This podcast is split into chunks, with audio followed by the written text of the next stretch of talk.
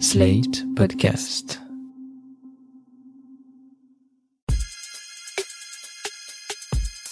Salut chers auditeurs, salut chères auditrices, bienvenue dans Sans Algo, le podcast qui vous en fait découvrir d'autres.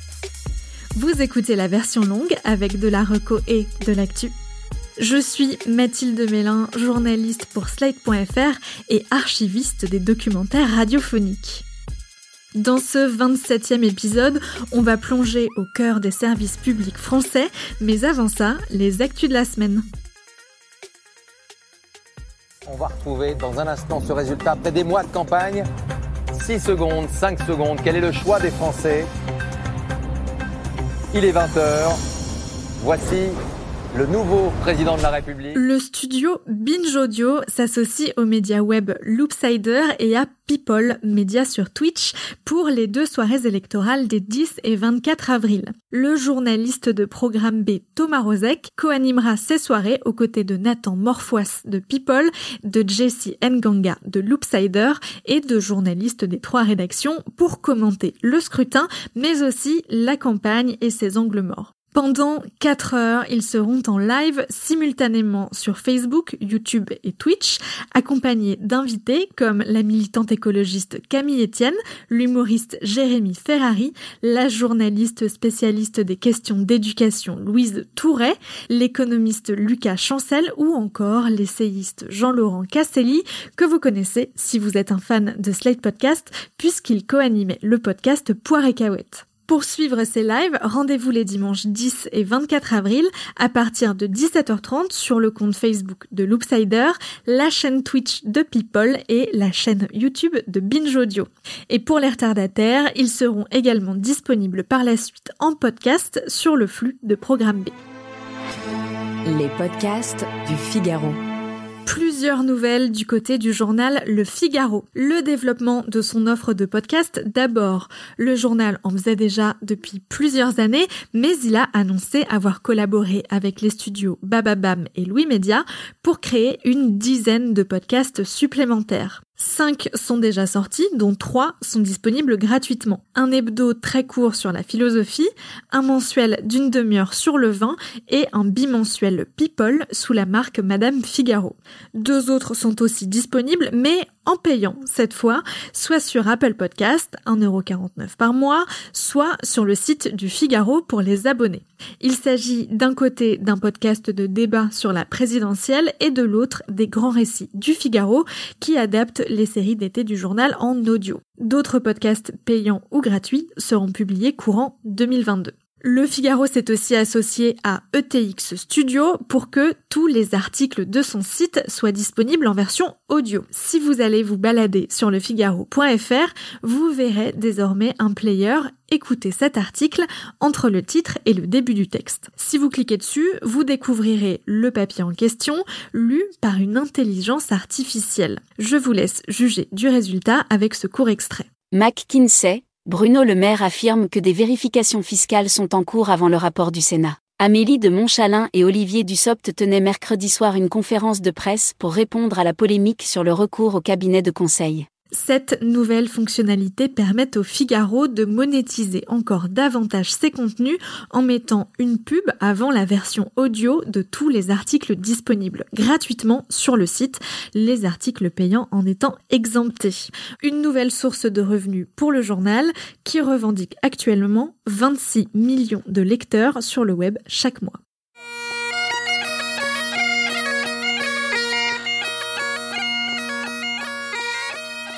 Vous lisez Ouest France, peut-être avez-vous vu passer un court article sur la création d'une maison de la radio à Brest. Il s'agit en fait d'un projet, en tout cas d'une envie des équipes du festival Longueur d'onde.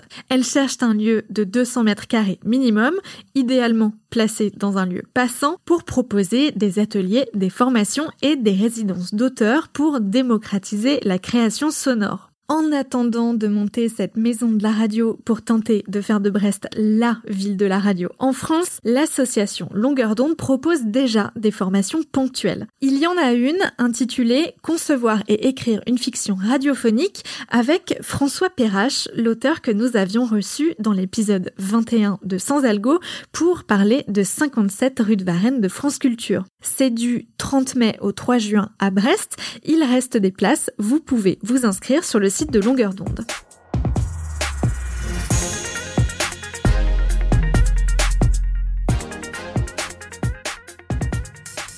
J'ai cherché. Je vous jure que j'ai cherché. Avec la présidentielle 2022 qui approche, j'ai écouté à peu près tout ce qui se fait en podcast autour de la politique et de l'élection. Du court, du long, du docu, du talk, des podcasts pour enfants, un peu tout.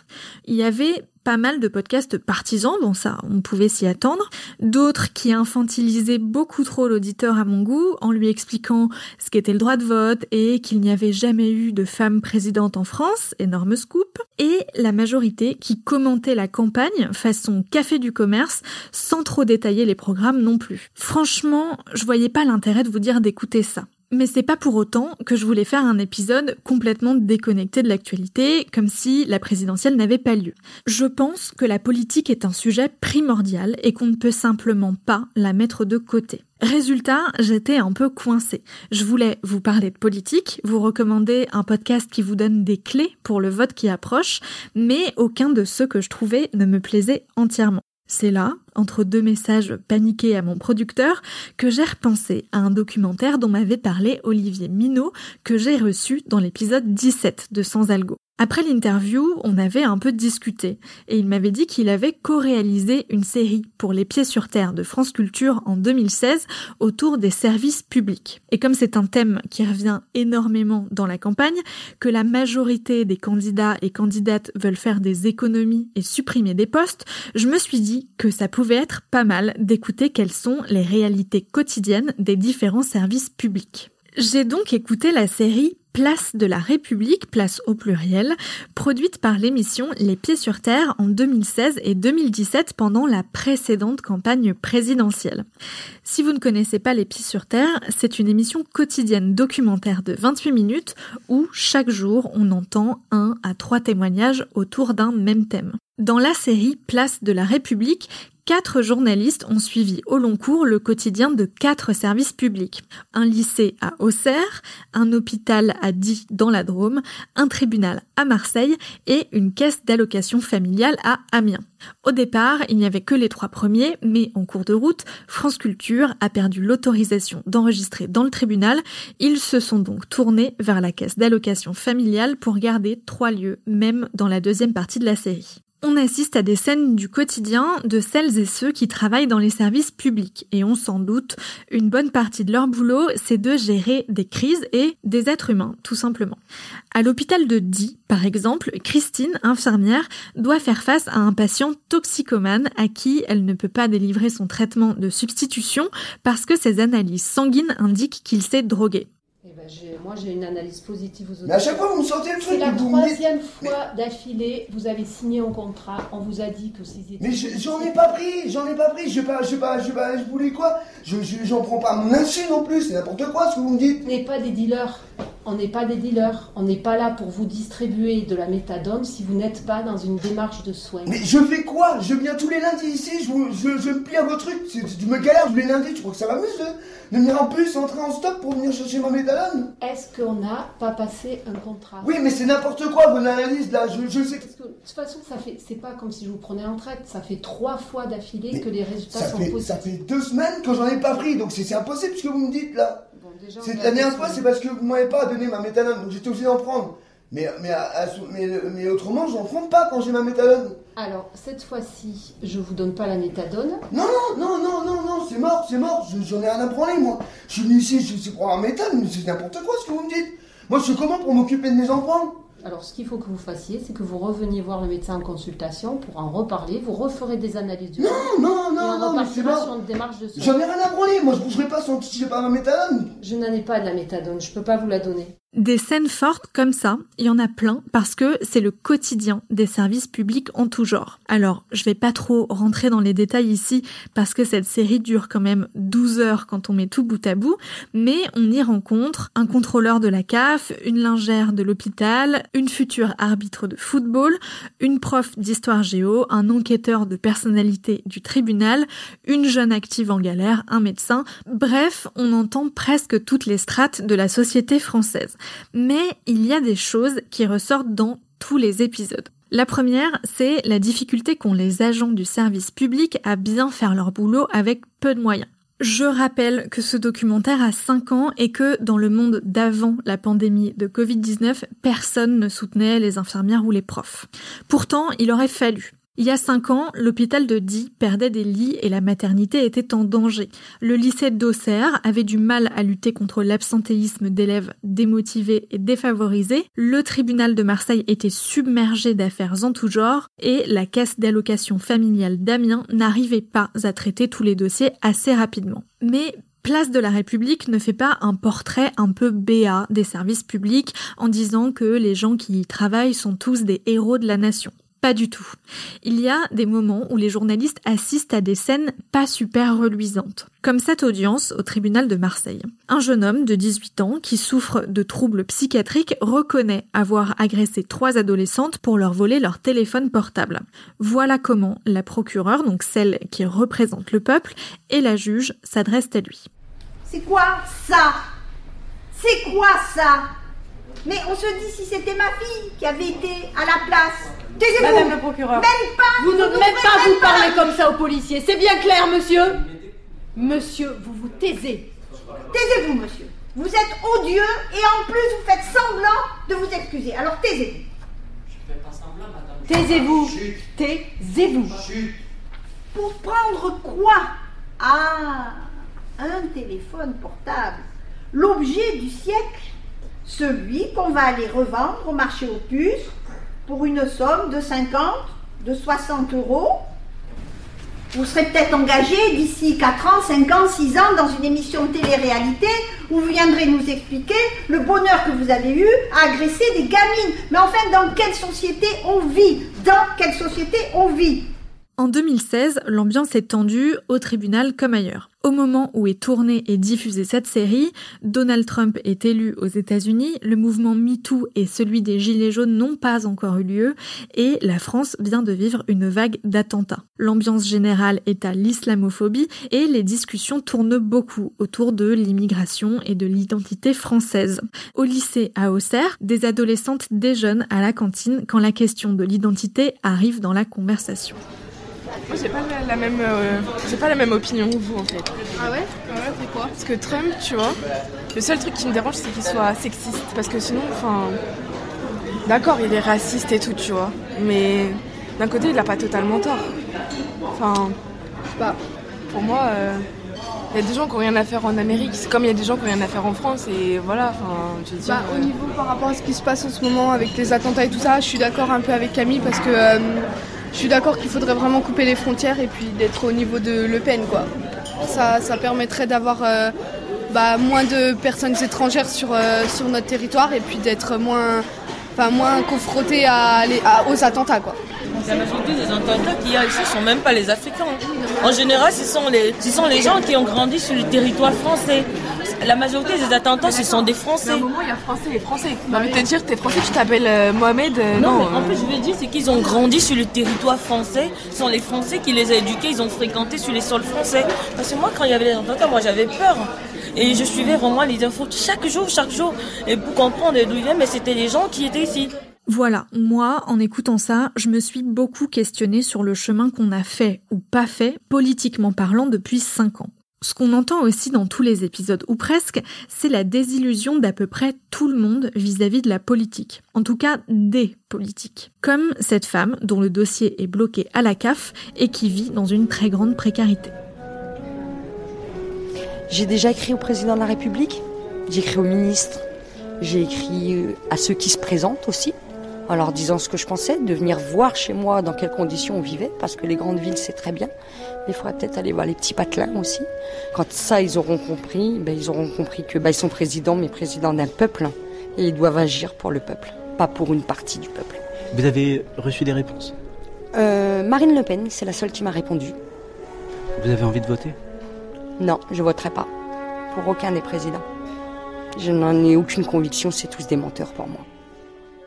Avec ce documentaire au long cours, on passe des semaines dans ces quatre lieux, on rencontre plein de personnes, de métiers, d'histoires personnelles aussi, et ça donne une grande fresque humaine. C'est très rare dans le podcast ou à la radio d'avoir une œuvre chorale et au long cours comme ça qui retranscrit l'atmosphère de l'époque. Cinq ans plus tard, Place de la République n'est absolument pas périmée, les thèmes qui en émergent sont tout à fait d'actualité et on ne peut qu'imaginer l'état de ces services publics après la crise du Covid.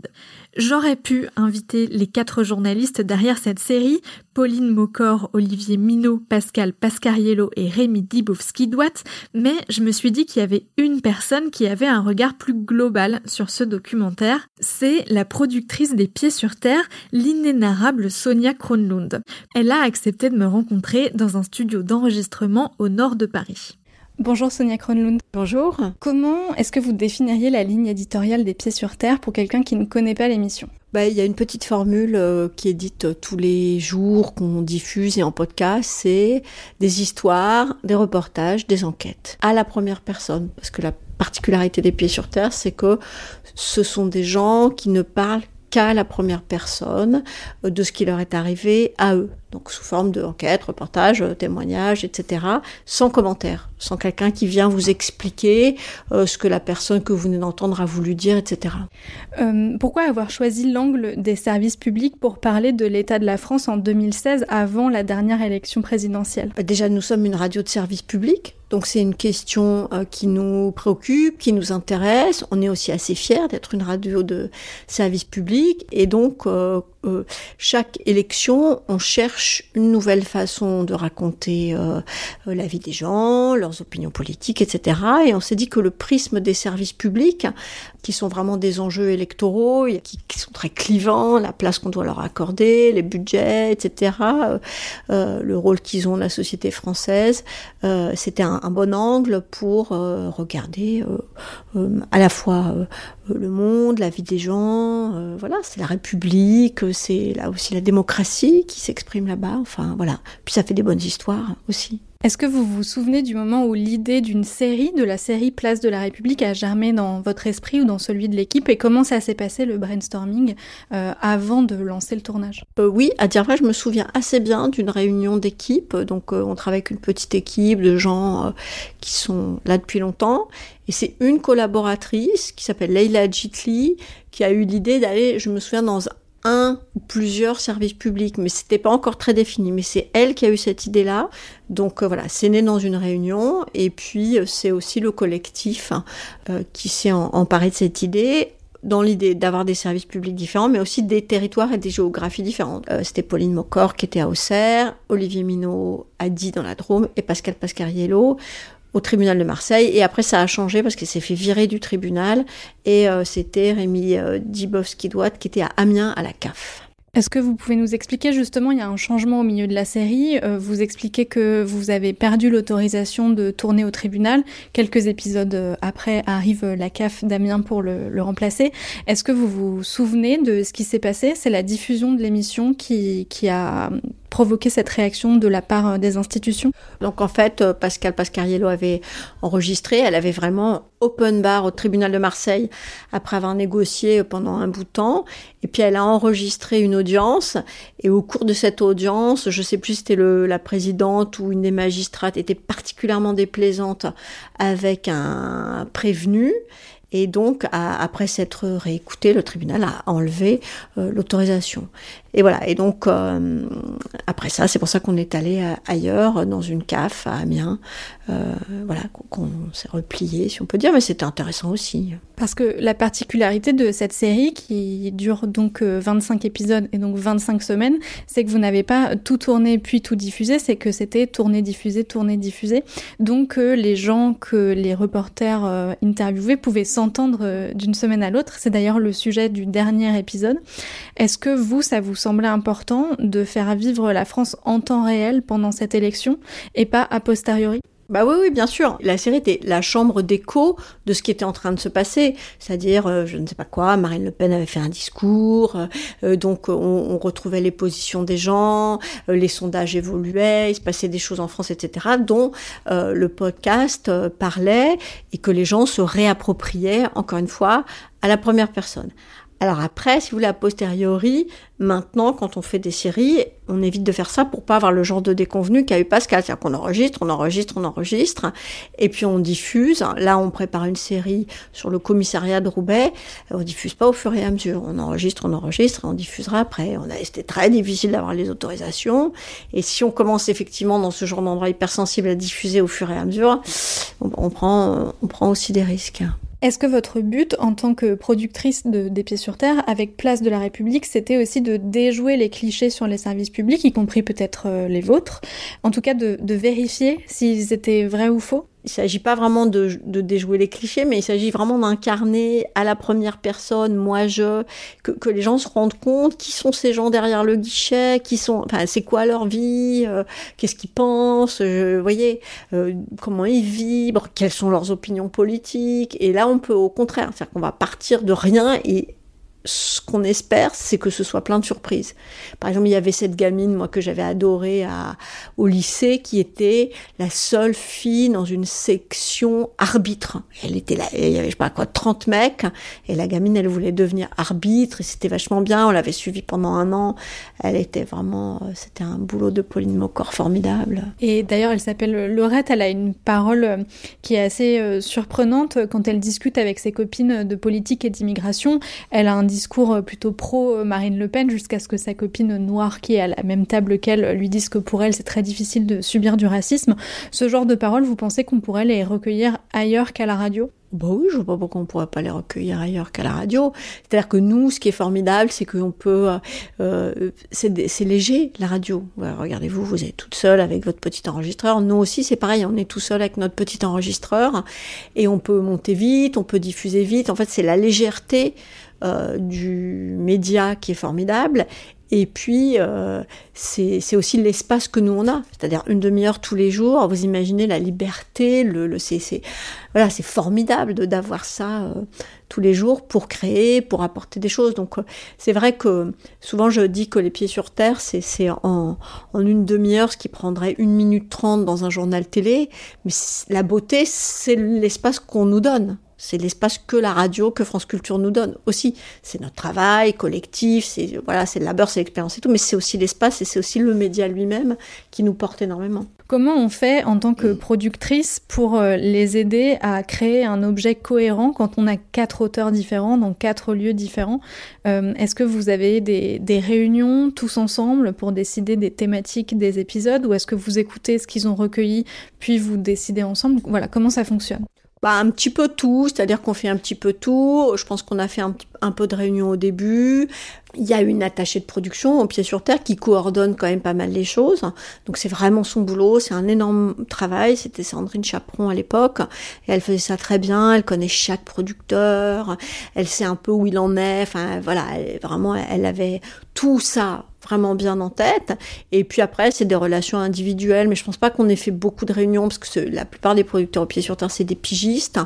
Donc il faut quand même être assez efficace. Comme ils sont aussi en région, euh, c'était un peu compliqué, mais euh, voilà, moi j'ai coordonné tout ça. C'est vraiment mon travail, appuyé, soutenu euh, gravement par l'attaché de production qui fait l'essentiel de la, qui fait beaucoup de coordination. Et donc vous, quand ils partent en tournage, vous leur euh, commandez pas un sujet en disant j'aimerais bien faire un épisode sur euh, ce que les gens ont pensé de l'entre-deux tours par exemple, pour avoir un épisode cohérent avec trois avis dans trois lieux différents? Si si, on a fait ça, c'est-à-dire que on a souvent fait des thèmes ou bien de la temporalité. Par exemple, il y avait des débats, je me souviens. Alors je dis à tout le monde, il faut que vous soyez là le jour du débat. Alors il y en avait trois qui partaient le jour du débat ou le lendemain du débat. C'était assez difficile à faire d'ailleurs, parce que chacun avait d'autres qu'à faire. Enfin voilà, c'était pas simple à organiser, mais on avait des dates plutôt que des thèmes ou parfois des thèmes. Et après, sur 26 ou 30 épisodes, c'était assez différent. Mais oui, il y avait parfois un truc un peu imposé, que, imposé, enfin en tout cas suggéré. Et puis on voyait si c'est possible, si c'est réalisable. Et puis parfois, c'était chacun me ramenait ce qu'il avait, qu'est-ce que devenait son personnage, voilà. Mais c'est vraiment une série qui a feuilletonné, c'est-à-dire il s'agissait de retrouver les mêmes personnages sur, et les mêmes lieux sur un an ou un peu plus, et puis avec des thématiques, ça se croisait. c'était chouette, on faisait ça une fois par semaine, c'était vachement bien. Les personnages qu'on retrouve, c'est les personnes qui travaillent dans les services publics. Et puis, il y a des personnages qui sont ponctuels, qui sont les usagers des services publics. Est-ce que vous, par exemple, il y a des personnages qui vous ont particulièrement marqué, dont vous vous rappelez encore, que ce soit des usagers ou des travailleurs des services publics? Bah, Évidemment, il y a cette jeune fille dont je me souviens bien, il y a des infirmières qui étaient formidables, et puis au tribunal, il y a cet épisode effectivement, euh, qui a vraiment posé question, parce qu'il y avait euh, cette... Euh, vous en souvenez peut-être, c'est une présidente de tribunal, c'est ça? Une magistrate et une présidente qui sont face à un jeune homme qui a volé des téléphones portables. Et c'est vrai qu'elles ont quand même un ton hyper violent vis-à-vis du prévenu. C'est vrai que je sais plus si c'était une magistrate ou une présidente, mais voilà, ça c'était quand même vraiment choquant. Il y en a vraiment beaucoup, je me souviens pas d'un ou deux personnages en particulier, mais Laurette, je sais pas pourquoi, je me souviens vraiment de cette jeune fille qui était pleine de contradictions euh, politiquement, elle avait des enjeux familiaux, enfin, c'était vraiment euh, une fille très attachante, très touchante et aussi un super personnage. Cette émission, vous la faites euh, donc pour France Culture, qui est aussi un service public. Est-ce que vous auriez pu ausculter votre propre maison de la même manière que vous avez ausculté ce lycée ou cette caisse d'allocation familiale? Non, je pense que je pense qu'il faut que ce soit d'autres médias qui le fassent. Je me vois pas du tout ausculter euh, Radio France. J'essaie d'être loyale. Euh, je dois beaucoup à cette maison. Euh, je, voilà, donc je pense que c'est un travail qui n'est pas, c'est pas à nous de le faire. Hein. Est-ce que vous avez pensé à une suite à cette série, cinq ans plus tard ou dix ans plus tard? En fait, on a fait deux autres saisons. C'est-à-dire qu'on a fait une deuxième saison qui était dans trois autres institutions. Il me semble qu'il y avait ah ben, il y avait un commissariat à Auxerre, un hôpital à Amiens et une mairie de secteur à Marseille. Et puis on a fait une troisième saison encore avec des questions politiques plus générales. Euh, voilà. Puis ça c'est un petit peu délité. Euh, c'est aussi l'élan d'un moment, l'élan d'une équipe. Là on est un peu, euh, voilà, on a le Covid qui nous est passé dessus. voilà, pour retrouver du travail collectif. J'espère que ça va venir parce que vraiment on attend ça avec impatience. Mais le collectif ça a été un petit peu endormi. là, on essaye. Hein, on a essayé de maintenir, mais c'est pas facile. Et comment on peut retrouver ces deux saisons suivantes? Est-ce qu'elles ont un autre nom? Est-ce que vous savez comment on peut les retrouver? Bah, Vous mettez Place de la République saison 2, Place de la République saison 3 et vous allez les trouver. Super. Et ben encore plus de podcasts à écouter pour vous. Merci beaucoup Sonia Kronlund. Merci à vous. J'espère que ça vous a donné envie d'écouter Place de la République, place au pluriel, une série de l'émission Les Pieds sur Terre de France Culture. Vous la retrouverez facilement sur le site de la station et sur l'application Radio France. Je vous conseille bien évidemment de l'écouter en entier, mais si vous avez la flemme d'écouter 12 heures de documentaire, ce que je peux comprendre, je vous conseille en particulier 4 épisodes. Le quotidien, mardi 10 janvier 2017, le scrutin et enfin l'arbitre, la muette et le contrôleur. Merci d'avoir écouté Sans Algo. N'hésitez pas à vous abonner, à nous mettre des étoiles sur votre plateforme d'écoute préférée et à nous envoyer vos remarques et questions par mail. Je vous donne rendez-vous la semaine prochaine pour d'autres recommandations garanties 100% sans algo. Sans algo est un podcast de Mathilde Mélin, produit et réalisé par Slate.fr sous la direction de Christophe Caron et Benjamin Septem-Ours. Merci à Mona Delahaye pour le montage et le mixage.